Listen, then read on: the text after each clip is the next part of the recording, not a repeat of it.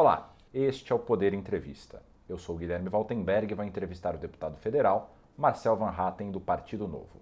Marcel Van Hatten tem 36 anos de idade e está indo para o seu segundo mandato como deputado federal e já exerceu mandatos como vereador e deputado estadual no Rio Grande do Sul. É filiado ao Partido Novo. Deputado, obrigado por ter aceitado o convite para essa entrevista. Muito obrigado, obrigado Guilherme, obrigado a todos que estão nos assistindo. Satisfação é minha de estar de volta aqui no Poder 360, conversando com você e conversando com todos que acompanham esse tão importante meio de comunicação para o Brasil. E eu agradeço também a todos os web espectadores que assistem este programa. Essa entrevista está sendo gravada no estúdio do Poder 360 em Brasília em 11 de outubro de 2022. E para ficar sempre bem informado, inscreva-se no canal do Poder 360, ative as notificações e não perca nenhuma informação relevante. Deputado, eu começo essa entrevista perguntando por que a direita e o bolsonarismo fizeram uma bancada tão grande nas eleições de 2022? Olha, Guilherme, eu entendo que há uma, um fenômeno internacional, não é só no Brasil, né, de, uma, de um é, posicionamento antagônico entre as duas principais forças políticas que nós entendemos como direita e esquerda, que está se refletindo nas urnas uh, de uma forma muito forte. Uh, a direita, uh, o bolsonarismo, né, como tem sido chamado no Brasil, que é em forma da, em torno da figura do Bolsonaro, né, conseguiu gerar uma grande onda né, em favor eh, de seus candidatos nessas eleições. Eu vejo, inclusive, isso eh, acontecer em vários grupos de WhatsApp, que hoje são ferramentas importantíssimas eh, para a disseminação de informação na sociedade moderna. E, de uma certa forma, isso acabou fazendo com que desembocasse na urna né, esse apoio enorme, maciço, a candidatos do lado do bolsonarismo. E do lado do petismo ou do lulismo, né, da mesma forma, eh, já havia sempre essa eh, grande instrumentalização de instituições, por exemplo, sindicais, né, mesmo acadêmicas e outras, eh, em favor de candidatos mais à esquerda, que se manteve nessas eleições e cresceu um pouco em virtude da figura do Lula que é uma figura que unifica muito a esquerda. Então, o personalismo na política continua muito forte, é algo que já né, é enfim, desde Weber, a questão da liderança é estudada de uma forma mais é, sistemática pela ciência política e mais uma vez se comprovou como, é, e aqui não entro em, em juízo de valor, né, como a figura de um líder forte acaba atraindo né, é, muitos eleitores para determinada corrente política e também para a eleição de candidaturas é, a deputado federal e senadores Brasil afora. O senhor mencionou a questão do personalismo, né? Antes a esquerda já tinha, já desde o começo dos anos 90, o fim dos anos 80, até a figura do Lula como uma como que gera aí esse personalismo Sim. que unifica a, a esquerda. Agora existe também na direita. O Bolsonaro ele conseguiu unificar uma massa de direita que o Brasil já tinha ou ele cria esse eleitorado? Não, ele, ele acaba é, surfando numa onda que o Brasil é, criou a partir de 2013 contra o PT, contra o governo de Dilma Rousseff, né? primeiro com aquelas manifestações de junho, que não eram só pelos 20 centavos, começou com o PSOL dizendo que era pelos 20 centavos, né? para quem lembra um pouco dessa história recente do Brasil, houve manifestações no centro de São Paulo contra o aumento de 20 centavos nas passagens de ônibus organizados por grupos ligados ao PSOL, que é o partido né, os mais radicais eh, na esquerda, e que depois tomaram uma proporção que a própria esquerda decidiu sair de campo e voltou sob a forma de black blocs, né? É, para tentar justamente desmobilizar as manifestações do povo brasileiro por é, menos incompetência, menos corrupção às vésperas de uma Copa do Mundo que aconteceria em 2014. Né? Então, é, a gente precisa lembrar desse contexto todo que o Brasil é, viveu a partir de meados ali de 2013 e que a política tradicional não conseguiu no Brasil, os partidos tradicionais não conseguiram é, oferecer uma alternativa à direita para a sociedade brasileira. Tanto é que a direita no Brasil até então era considerado um partido social-democrata, que é o PSDB, que é um partido de esquerda, que nasce na esquerda e que tem as suas políticas, seu programa na esquerda. E o que acontece? Jair Bolsonaro vê isso e ele passa a participar de muitas dessas manifestações como uma pessoa que no parlamento sempre é, bateu muito em figuras de esquerda, apesar de, em muitas oportunidades durante sua trajetória política, também ter votado junto à esquerda. Né? Votou contra o Plano Real, votou contra reformas da Previdência, contra privatizações. Ele não é uma pessoa que represente mesmo na sua história e trajetória todos aqueles valores liberais e conservadores que, por exemplo, nós do Partido Novo, em geral, defendemos. Mas ele é uma pessoa que conseguiu ao longo desse período, mérito dele, né, surfar nessa onda, participar dela e no fim virar o líder que a direita brasileira estava em busca. E eu sei porque em 2014, a primeira manifestação que eu ajudei a organizar foi logo depois da vitória de Dilma Rousseff. Na semana seguinte, nós fizemos uma manifestação justamente pedindo a auditagem dos votos. Né? A gente pediu uma recontagem.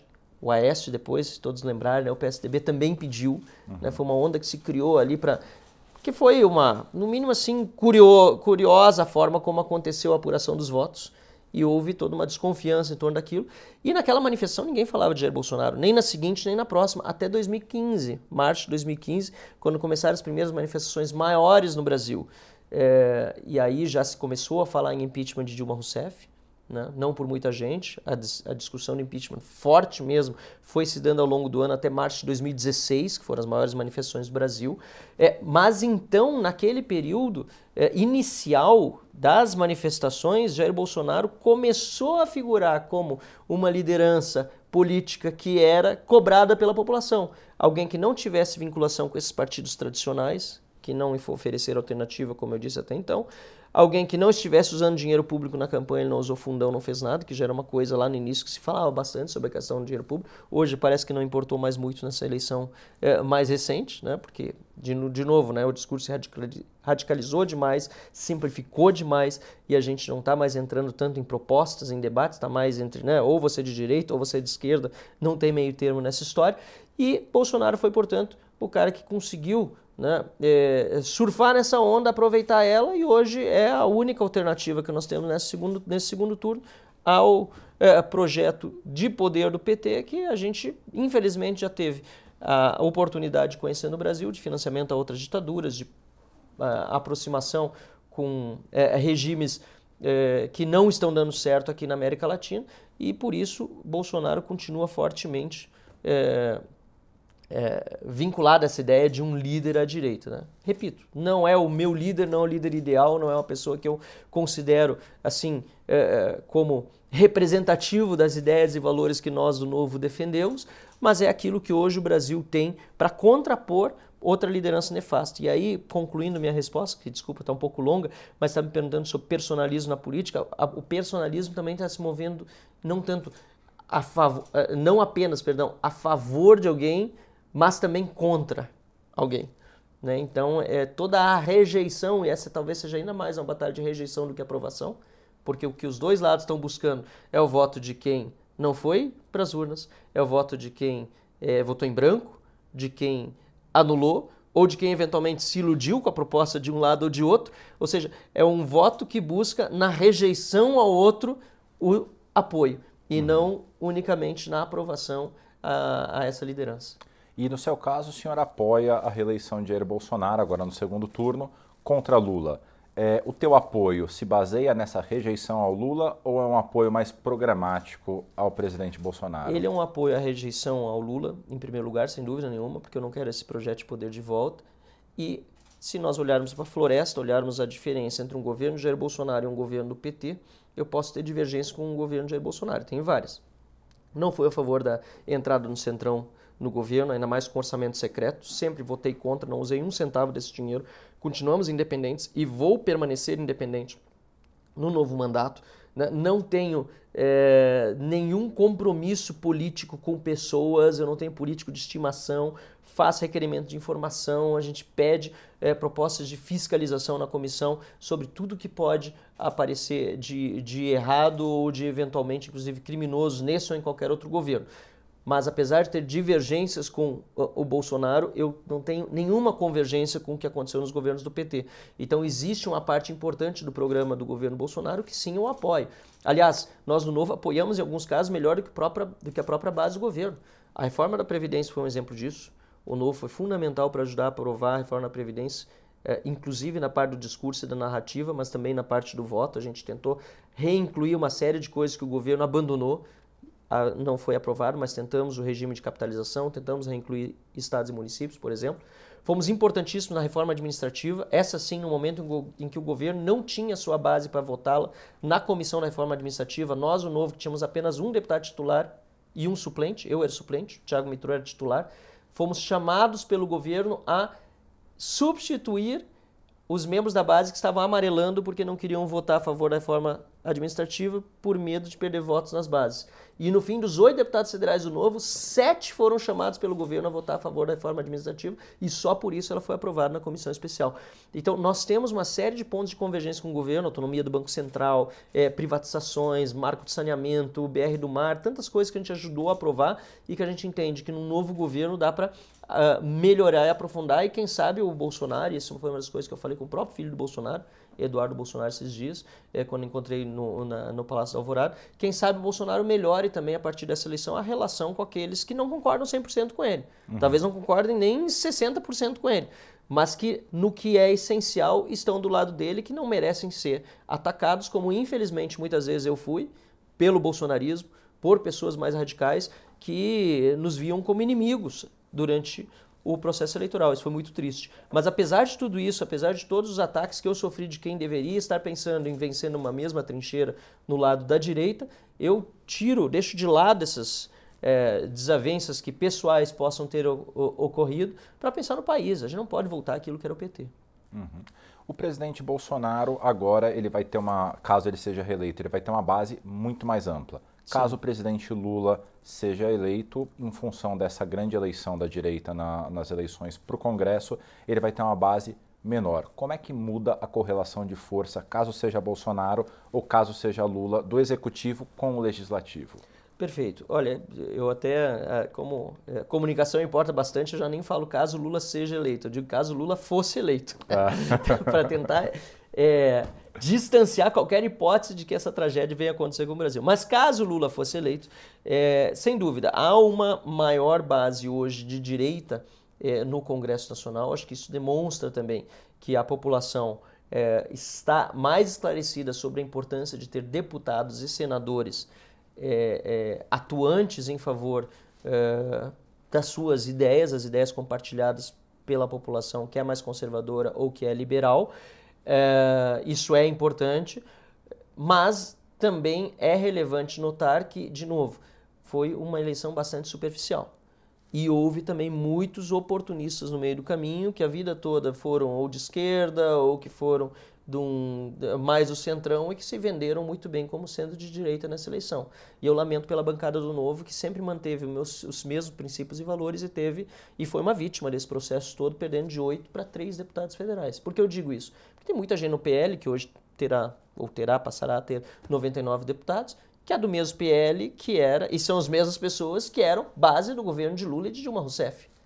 Né? Então, quem garante que esse PL de Valdemar da Costa Neto, mensalão condenado, eh, mensaleiro condenado, vai permanecer como oposição ao governo Lula se o Lula fosse eleito presidente da República? É uma pergunta legítima de se fazer, porque o PL foi base de Lula, foi base de Dilma e, enfim, não é o partido do Bolsonaro, é o partido do Valdemar da Costa Neto. Uhum.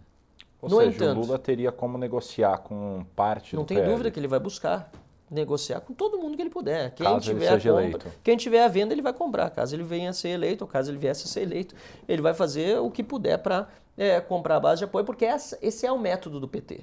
Né? Esse foi o método, comprovadamente, porque não foi só no mensalão, depois veio Petrolão. Sempre fizeram essa compra de votos é, dentro do parlamento. Então eu lamento por isso que essa polarização, essa radicalização política fez com que muitos eleitores não se dessem conta de que Lamentavelmente, muitos que foram eleitos pelo PL eram aqueles que já estavam lá atrás com Lula e com Dilma, mas ainda assim eu entendo que há um, um, um freio maior hoje do Congresso em relação ao eh, Poder Executivo do que acontecia, acontecia anteriormente. Vai ter mais dificuldade, Lula sem dúvida vai ter mais dificuldade para negociar. E no outro lado do corredor da Câmara dos Deputados, no Senado da República, eu vejo uma renovação importante para botar um freio também no STF. O STF está extrapolando suas funções né, tomando medidas abusivas, ditatoriais. Eu olho para o Alexandre de Moraes tomando aquelas decisões, a, a forma mesmo como ele fala, né, lamentavelmente passa uma imagem de um ditador, que não é uma imagem que a gente quer ver de um ministro da Suprema Corte, tem que ser equilibrado, tem que ser uma é, de serenidade, uma imagem de serenidade de quem olha a Constituição e vê se a Constituição ou se, se o caso prático se aplica é, se a Constituição se aplica àquele caso prático ou não. E, infelizmente, até internacionalmente, hoje a gente está sendo visto como uma nação em que o judiciário está avançando sobre as prerrogativas é, é, dos cidadãos de liberdades individuais, como recentemente saiu na matéria do New York Times aí do dia 26 de setembro, que eu mencionei na tribuna da Câmara, inclusive. Então, essa renovação do Senado, eu acho ela mais sólida e mais capaz de representar uma, um, um, freio, tanto ao Poder Executivo como também ao Poder Judiciário, é, do que a alteração feita na Câmara dos Deputados. E como é que o senhor avalia essa proposta que já surgiu a partir das novas eleições para o Congresso de aumentar o número de ministros do STF? Eu acho que o caminho não é por aí. Nós temos que reduzir o poder do Supremo Tribunal Federal. Como? Ah, eu, eu não entendo, inclusive, que o, que o presidente da República tem aliados hoje, para mim, para mim essas pessoas estão jogando contra a candidatura do presidente Bolsonaro a falar isso, porque acaba passando uma imagem de que ele quer é, uma, um, um, avanço né, sobre o Poder Judiciário, que é o contrário, o que nós temos é que conter o avanço do Poder Judiciário sobre é, os, os demais poderes. Como fazer? Primeiro, reduzindo o escopo da atuação do Poder Judiciário no Brasil, principalmente do STF. Né? O, o STF hoje julga por ano mais de 100 mil casos. A Suprema Corte Americana julga, julga 100. 100! 100, um milésimo. Ou seja, a gente deveria estar preocupado se a Suprema Corte brasileira julgasse é, mil casos em comparação com 100 dos Estados Unidos, que já seria 10 vezes mais, a gente teria que começar a pensar, puxa vida, mas se a Suprema Corte americana, é, com qualidade, consegue avaliar 100 casos, como é que os mesmos 11 ministros no Brasil vão conseguir avaliar mil? Mas a gente não está falando de 10 vezes mais, a gente não está falando de 100 vezes mais, a gente está falando de mil vezes mais. É uma Suprema Corte que literalmente já tratou de roubo de galinha. Né? Isso não dá para aceitar no Brasil. Então nós temos que reduzir o escopo da Suprema Corte e devolver a ela o papel de guardiã da Constituição. Porque além de escapar, além de, de, de, de tomar decisões que vão, vão muito além daquelas que Supremas Cortes no mundo todo tomam, ela ainda tem extrapolado as suas funções dentro daquilo que estabelece a Constituição. Nós tivemos a prisão ilegal abusiva do Daniel Silveira, não concordo com é, a forma da, da, manifestação dele, com a manifestação dele em si, é, que em pouco se podia aproveitar, porque realmente foi algo absurdo, mas a prerrogativa constitucional do parlamentar está lá na Constituição, quaisquer opiniões, palavras e votos. Não tinha condição de acontecer uma prisão. Até agora nós temos empresários censurados no Brasil. Luciano Hang quem assiste ele, concorde ou não com o que ele diz, ele precisa ter o direito preservado. Por que, que ele está censurado? O ministro não consegue explicar, por causa de uma matéria de jornal que tratou de um grupo de WhatsApp privado. Então o ministro daqui a pouco vai ouvir a, quem está nos assistindo aí a sua conversa na mesa de casa, porque grupo de WhatsApp é isso, e daqui a pouco vai censurar você nas redes sociais porque na mesa da sua casa você falou algo que desagradou o ministro? Não pode. E como é que o senhor avalia a proposta para criminalizar é, empresas de pesquisa que tenham resultados diferentes daqueles que as urnas apresentaram?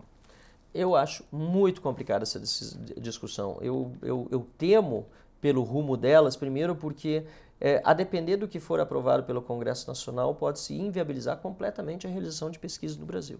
O que se precisa é valorizar é, os institutos que são sérios e quem compra ou quem contrata pesquisas tenha a consciência de que você precisa dar uma olhadinha no track record das, das, das, das empresas, na idoneidade delas, na forma como são feitas as, as, essas, essas pesquisas, e a partir daí você realmente é, efetuar a contratação. Hoje, o, o, o, grande parte das pesquisas, infelizmente, estão sendo contratadas por grupos de mídia.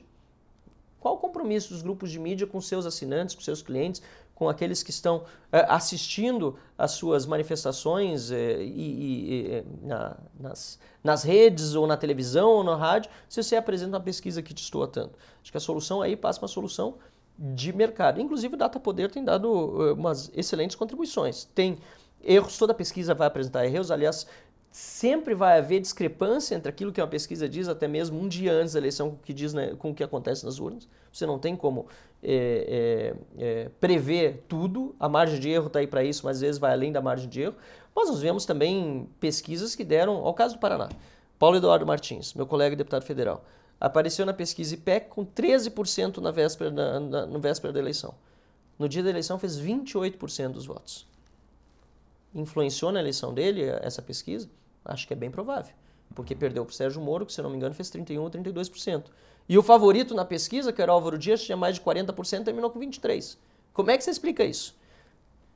Como é que você explica isso? Aí o Instituto disse que foi um erro de digitação. Depois disse que foi um erro de digitação na data do colhimento das entrevistas na, na, coleta das entrevistas, perdão. Ou seja, que a coleta das entrevistas, em vez de ter acontecido até o dia 1 de outubro, como tinha sido informado no dia da divulgação, tinha ocorrido no dia 29 de setembro. E que toda essa mudança aconteceu em dois dias. Pode ter acontecido toda essa mudança? Sinceramente, até pode. Porque política é muito dinâmica e as redes sociais, Facebook, Instagram, Twitter, tem cada vez mais. É, é, é, tem, tem cada vez mais colocado uma pressão no sentido de de, de, velocidade na mudança dos resultados que aparecem nas urnas. A gente tem que levar isso em consideração.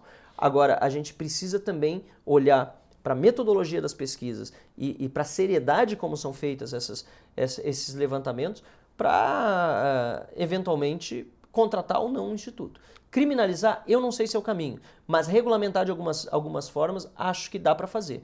Por exemplo, partidos políticos contratarem a pesquisa para depois divulgar é algo que a gente precisa repensar será que ele está contratando?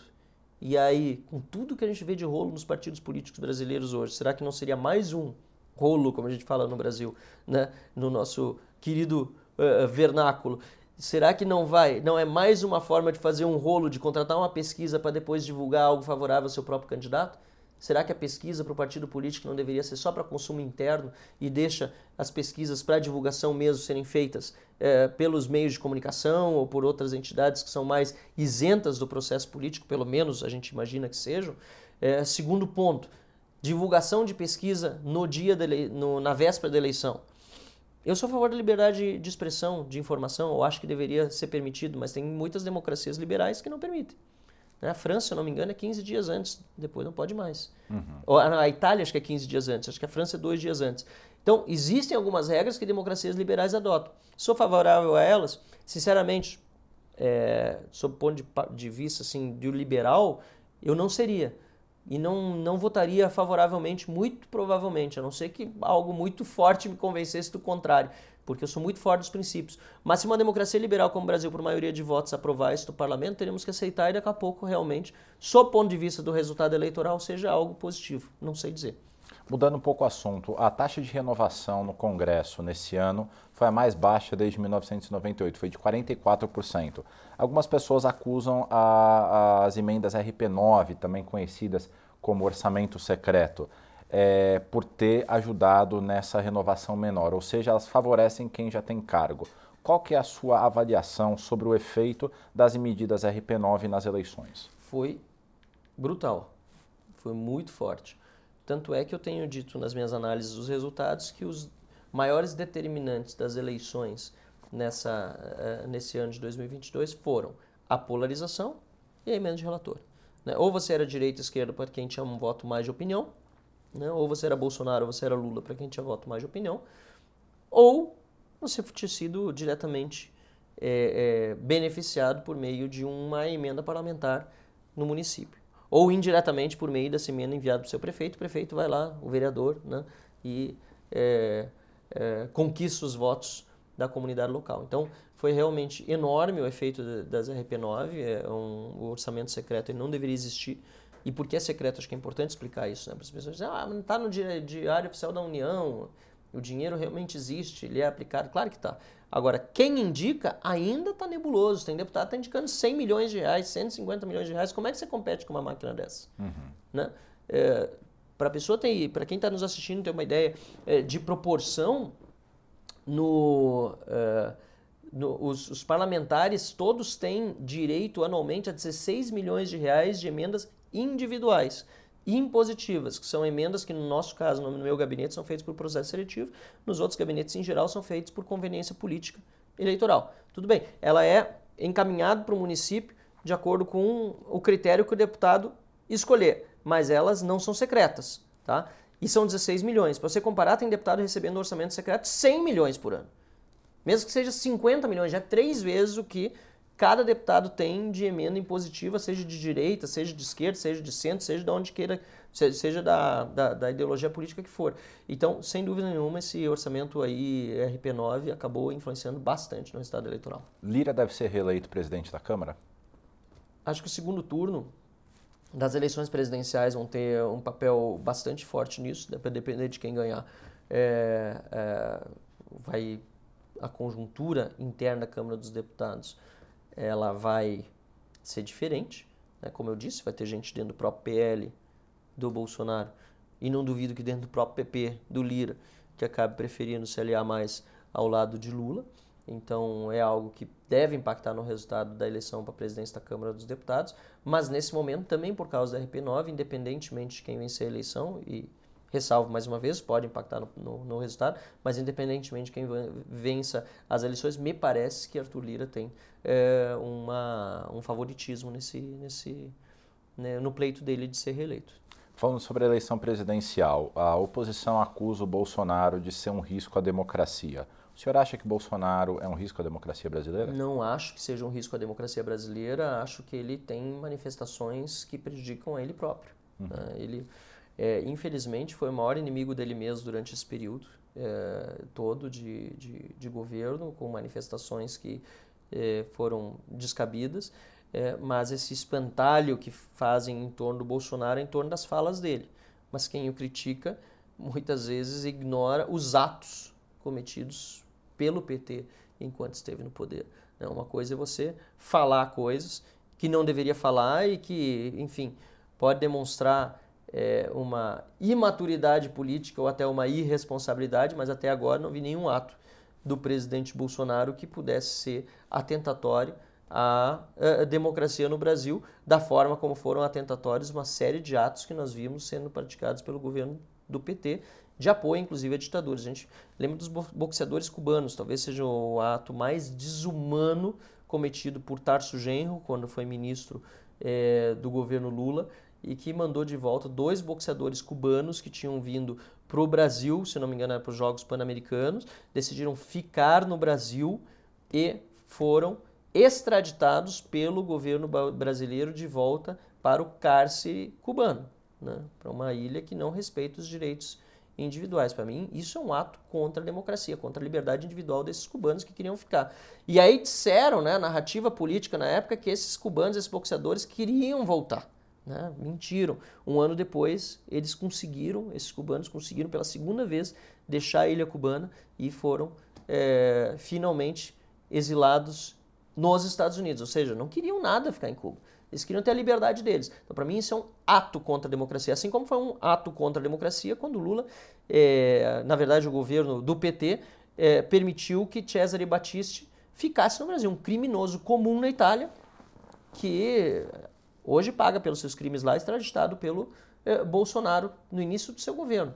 E para mim isso foi um ato do Bolsonaro a favor da democracia e na época do governo do PT um ato contra a democracia ter deixado Cesare Batista um criminoso comum apenas pelos laços ideológicos por ter sido membro de um grupo revolucionário comunista na Itália permanecer impune aqui no nosso país. Vamos falar um pouquinho sobre o Partido Novo? Vamos lá. O partido não bateu a cláusula de desempenho nas eleições de 2022. Como é que vocês pretendem se manter relevante politicamente? Continuando o nosso trabalho como a gente vinha fazendo até agora. A gente sabe que, infelizmente, vai ter alguns impactos na nossa atividade legislativa, é, mas o novo nunca foi de pegar atalho nem de seguir o caminho mais fácil.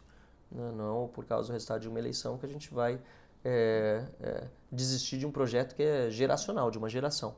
Eu tenho é, profunda, é, profundo respeito por todos os filiados, voluntários, dirigentes do Partido Novo que se envolvem nesse partido por amor à camiseta pessoas que é, ao longo desse período todo participaram sem usar dinheiro público de campanhas eleitorais como candidatos, sem usar dinheiro público é, como dirigentes para manter o partido político. Então já é por aí uma, uma, uma, uma renovação da forma de pensar como se faz política no Brasil, porque as pessoas normalmente olham para os políticos só como quem quer um benefício estatal, uma verba pública, um cargo. Infelizmente, essa é a regra no Brasil e no novo não é assim.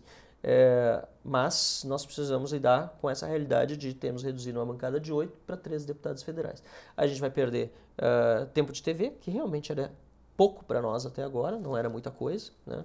Uh, eu costumo dizer que o tempo de TV, os segundos que a gente tinha, me permitia dizer Marcel num dia e Van Hatten no outro, porque era muito curto, mas a gente vai perder.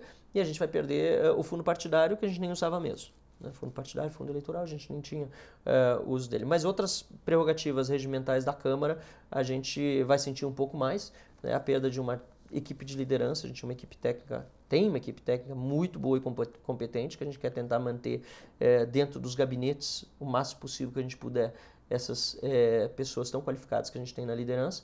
Vamos perder outras prerrogativas regimentais, como apresentação de destaques ou de requerimentos de obstrução, e o caminho talvez seja buscar é, formar blocos dentro da, da Câmara dos Deputados, né, para poder recuperar alguma dessas prerrogativas, sem perder a essência é, do Partido Novo, que a gente possa continuar tendo o nosso próprio posicionamento, que vai seguir né, sendo independente como a gente sempre foi.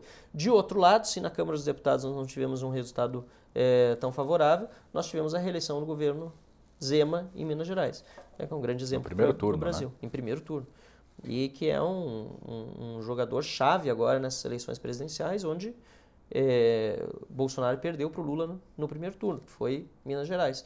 E com exceção de um presidente da República desde a proclamação, ninguém conseguiu vencer a presidência da República sem ter vencido Minas Gerais.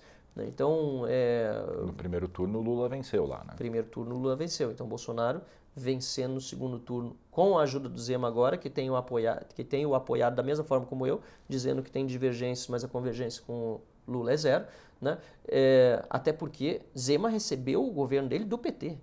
Ele pegou uma situação muito difícil, salários atrasados, contas bloqueadas, é, prejuízos enormes ao Estado de Minas Gerais causado por um governo completamente irresponsável. E ele conseguiu em quatro anos é, zerar a, a, o problema financeiro da máquina pública e oferecer aos mineiros uma possibilidade de avanço que deu mais de 56% dos votos no primeiro turno e agora coloca ele nessa situação é, confortável de poder nos ajudar a trabalhar também aqui na Câmara dos Deputados para chamar a atenção dos brasileiros para a alternativa de longo prazo que o Novo é.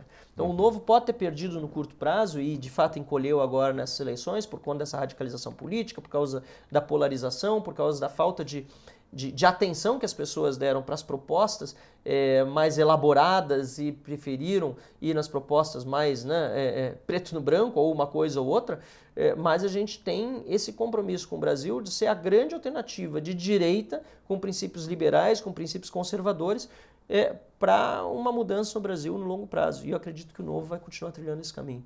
E o Zema deve ser o próximo candidato a presidente do Novo, então, em 2026?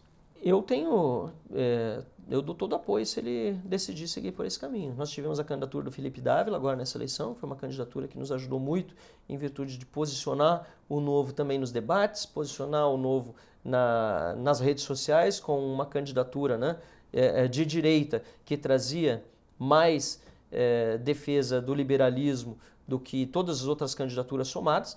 É, não foi uma candidatura que é, venceu no primeiro turno, mas que demonstra a importância desses valores continuarem sendo defendidos no cenário eleitoral. E com Zema, aí sim, mais conhecido na política. Felipe Dávila concorreu agora é, é, pelo Novo a primeira vez né, na presidência da República direto. É, Zema já vem de uma reeleição muito boa de governador e vai ser, na minha opinião, o franco favorito para as eleições que vêm e o Novo assim vai ter a chance de chegar à presidência da República. E para que isso seja possível, nós já estamos com um novo processo de abertura aí de, de editais em, em vista para abertura de partidos políticos, eh, de diretórios municipais, perdão, do novo eh, Brasil afora, para evitar o encolhimento que aconteceu agora, que foi fruto uma, de uma estratégia muito eh, equivocada em 2020 de não permitir a expansão do novo em muitos municípios. Nós concorremos, apesar de ter oito deputados federais, em apenas 46 municípios do Brasil. Uhum. Foi muito pouco. É pouco. Foi muito pouco. E foi uma estratégia que, infelizmente, se demonstrou completamente errada. Né, que exigia 150 filiados por município, que exigia um, valor de, se não me engano, 60 mil reais de doações um ano antes da eleição para a candidatura de quem quisesse ser prefeito. Foi, foi limitado demais, não se deu oportunidade para que pessoas comuns, que é o que o Novo defende, né, participassem mesmo da política. Então essas regras todas caíram por terra. Você apresentar um novo planejamento para dar liberdade para os municípios poderem apresentar seus candidatos em 2024, porque não fazia sentido ter um governador no estado como Minas Gerais só cinco candidaturas a, a, a, prefeito e vereadores em municípios de Minas Gerais ou no Rio Grande do Sul só quatro. Uhum. Né? Essa estratégia, então, ela caiu por terra e agora a gente está trabalhando para é, ampliar ela, é, a participação do Novo nos municípios.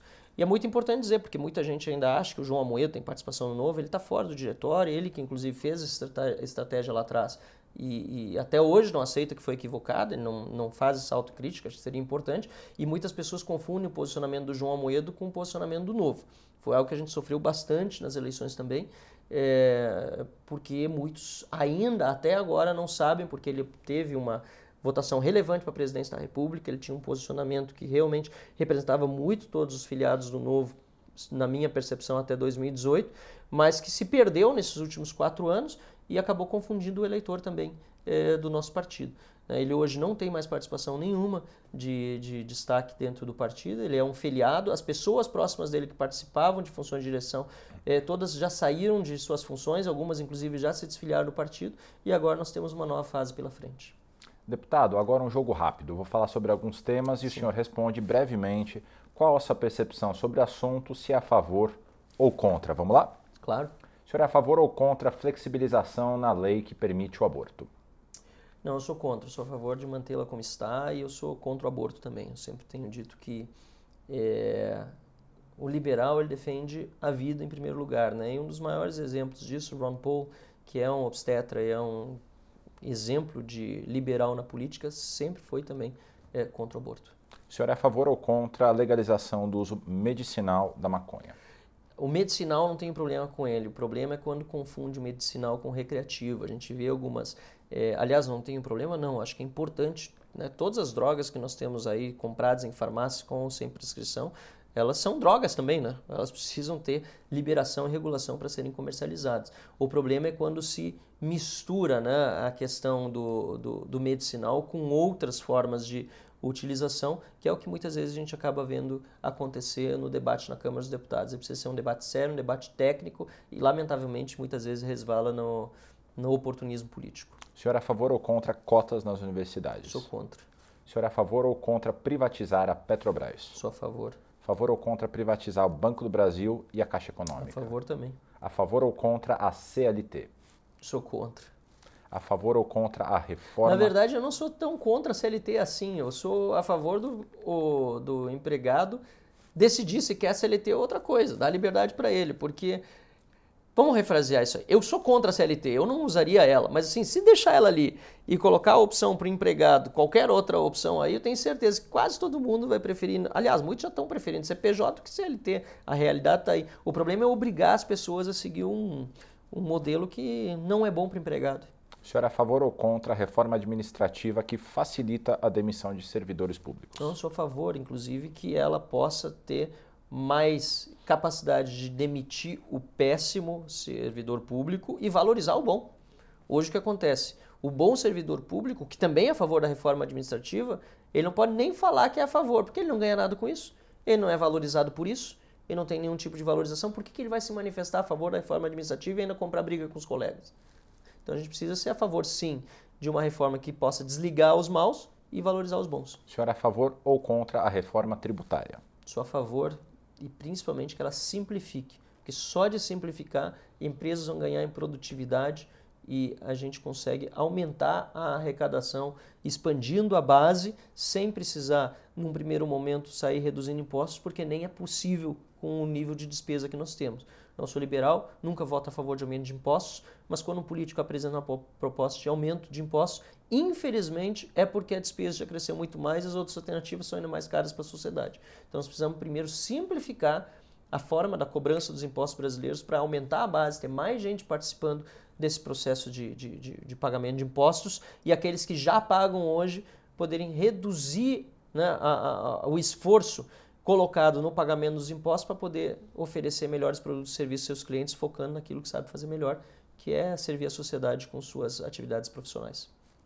Chega ao final esta edição do Poder Entrevista. Em nome do jornal digital Poder 360, eu agradeço o deputado Marcel Van Hatten.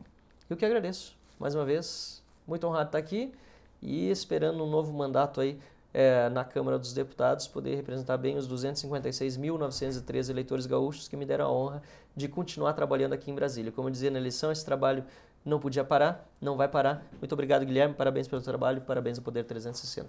Estou à disposição. E eu agradeço também a todos os web espectadores que assistiram a este programa. Essa entrevista foi gravada no estúdio do Poder 360 em Brasília, em 11 de outubro de 2022. E para ficar sempre bem informado, inscreva-se no canal do Poder 360, ative as notificações e não perca nenhuma informação relevante. Muito obrigado e até a próxima.